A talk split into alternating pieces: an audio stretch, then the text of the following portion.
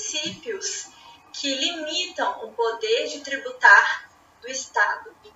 Bom, nem todas as limitações foram previstas no trecho entre o artigo 150 e 152, ou mesmo no texto constitucional.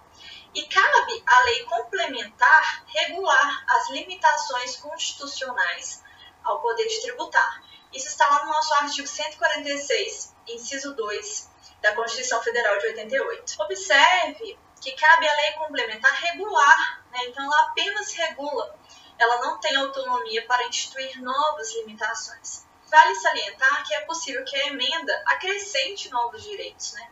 instituindo outras limitações ao poder de tributar.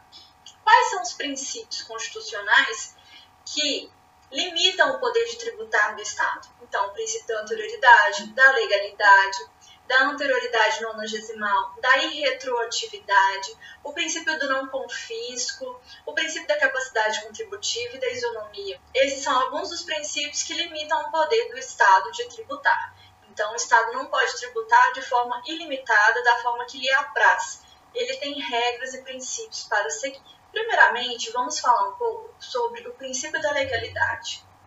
Ele também é muito conhecido como o princípio da reserva legal, no artigo 97 do Código Tributário Nacional, está escrito que somente a lei pode estabelecer a instituição de tributos ou a sua extinção, a majoração de tributos ou a sua redução, e a combinação de penalidade, né, que são as multas para as ações ou omissões contrárias aos seus dispositivos ou para outras infrações nela definidos. O princípio da irretroatividade, também no artigo 150, assevera que é vedado a todos os entes federativos cobrar tributos em relação a fatos geradores ocorridos antes da vigência da lei que os houver instituído ou aumentado, né?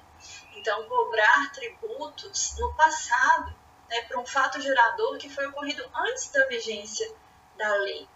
E não há exceção ao princípio da retroatividade na Constituição Federal.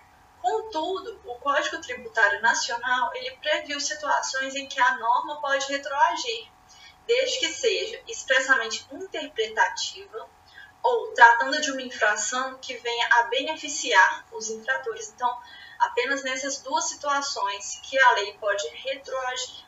O princípio da isonomia ele significa o mesmo que igualdade. É vedado aos entes federativos conferir um tratamento desigual a pessoas que estão em situações equivalentes.